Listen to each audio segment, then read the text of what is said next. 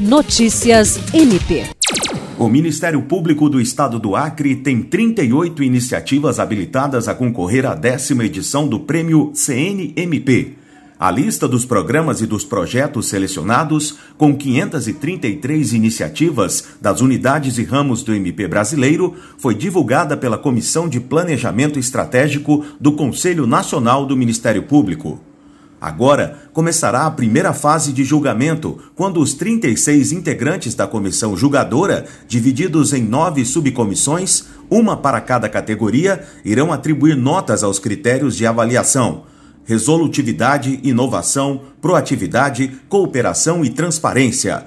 Os julgadores representam 23 instituições, algumas previstas no regulamento e outras convidadas para a presente edição do Prêmio CNMP. William Crespo, para a Agência de Notícias do Ministério Público do Estado do Acre.